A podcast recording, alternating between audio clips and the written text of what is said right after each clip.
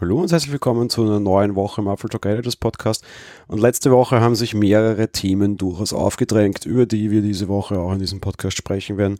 Eines unmittelbar am Montag war es dann auch die Wahl der Umfrage der Woche quasi für mich ein bisschen geprägt hat. Ein Thema, das wahrscheinlich eher vor allem, ich sag's jetzt mal ohne despektierlich zu meinen, Nerds betrifft oder halt Leute, die sehr technikaffin sind, ist definitiv das Thema Multiroom Audio. Die Idee ist eine sehr schöne. Man kann quasi sich durch seinen kompletten Wohnbereich oder meinetwegen auch Büros oder was auch immer bewegen und hat überall versatzlos seine Musik oder halt auch generell irgendwie seinen Podcast, sein, sein Hörbuch. Und so kann man eben in unterschiedlichen Räumen, egal wie man sich bewegt, all das genießen. Der wahrscheinlich einfachere Ausweg für die meisten Leute wird ziemlich sicher sein, Kopfhörer zu verwenden. Gerade mit True Wireless Kopfhörern ist das ja durchaus nicht großartig kompliziert und durchaus eine gute Möglichkeit, da ja solche Dinge eben zu nutzen und zu, zu, zu konsumieren. Andere Leute setzen aber eben auf diese entsprechenden Multi-Room-Systeme. Da gibt es ganz viele verschiedene Anbieter und wie viele es tatsächlich gibt, wurde mir letzte Woche in der Umfrage vor allem klar.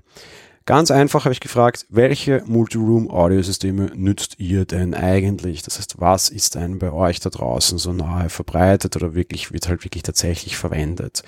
Generell waren bei der Umfrage relativ wenige Teilnehmer im Vergleich zu sonst, bedeutet sehr viele Leute, auch außerhalb unserer Community, wenn ich das mit den sonstigen Zahlen vergleiche, nutzen eigentlich keine dieser Systeme. Gerade eben mit AirPods oder sonst irgendwas, jetzt kann ich es auch niemandem verdenken. Auch sehr gute Freunde von mir laufen halt einfach Tag ein, Tag aus zu Hause mit einem oder zwei AirPods herum Strom ist sicherlich auch eine sehr adäquate und vernünftige Lösung. Und insofern kann man quasi sein, sein Audio ja auch überall mit sich mitnehmen. Und ich denke, dass gerade diese immer besser verfügbaren, immer länger laufenden Bluetooth-Kopfhörer diesen Bereich tatsächlich sehr stark kannibalisieren. Seit letzter Woche gibt es einen Multiroom-Anbieter weniger, zumindest sieht es aktuell so aus. Libratone hat offenbar Insolvenz angemeldet, darüber haben wir am Montag auch berichtet. Und das war auch tatsächlich der Anlass, um meine für meine Umfrage. Beginnen wir dementsprechend auch gleich damit. Libratone selbst dürfte bei uns nicht großartig verbreitet sein. Ungefähr 2% aller Stimmen entfielen auf diesen Anbieter. Wobei Fairness halber, das ist im Vergleich zu anderen Anbietern durchaus noch relativ viel. Wir gehen weiter. 10% aller Leute haben immerhin mit gar keine oder keine oder wie auch immer abgestimmt. Die Umfrage war diesmal offen und ich habe euch die Chance gelassen, auch eure Antworten selbst einzutragen. Was ziemlich stark verbreitet dann schon ist, auf Platz 3 insgesamt sind die Amazon Echo. Die kommen auf 15%. Der HomePod kommt bei uns immerhin auch auf 27%. Und was mich ehrlich gesagt ein bisschen überrascht hat und tatsächlich auch die Lösung ist, die ich einsetze, ich spreche auch hier immer quasi über meine Umfrage, Votum, das ich sonst nicht abgebe. 42 Prozent all unserer Leser, die hier abgestimmt haben, haben für Sonos gestimmt. Auch da sicherlich ein sehr wichtiger Punkt. Sonos bietet mittlerweile auch günstigere Drittanbieterboxen an, bedeutet Sonos Technik in einem anderen Gehäuse, konkret IKEA. Bei IKEA kriegt man mittlerweile ja Sonos Regalsprecher für 100 Euro. Das hat sicher sehr stark auch zur Verbreitung beigetragen. Durchaus interessant bei uns auf jeden Fall der HomePod auf Platz 2. Was aber auch noch dazu kommt, sind natürlich diverse ganz andere Lösungen. Der Apple TV selbst kommt bei uns auch fast auf 9%. Bedeutet das quasi über den Apple TV die TV-Lautsprecher einfach bedient werden oder der Apple TV offenbar ein Airplay-Ziel ist, was sicherlich auch eine sehr adäquate Variante ist. Was mich sehr überrascht hat, dass Amazon so hoch rankt mit 15% und Google Home, die ja auch so eine Alternative hätten, extrem niedrig rankt.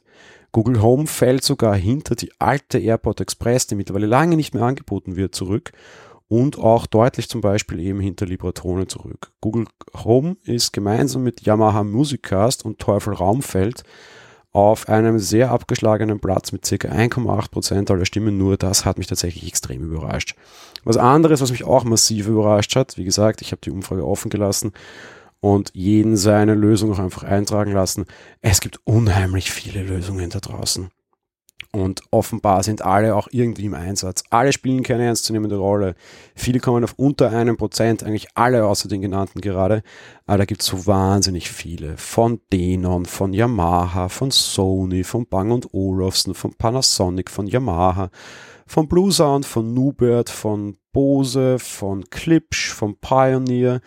Die Musiccast gibt es auch immer noch, habe ich auch lange verwendet äh, Squeezebox von Logitech, Lin, was auch immer das zum Henker alles ist.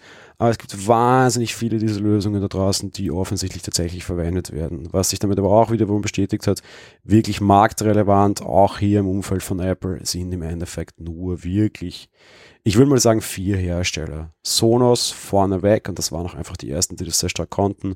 Apple selbst, Amazon und Google. Alle anderen spielen auch bei uns hier eine sehr untergeordnete Rolle. Trotz allem, schade um Libratone, wir kriegen auch sehr häufig die Frage, soll ich mir solche Boxen jetzt noch kaufen? Da gebe ich auf jeden Fall keine Antwort drauf.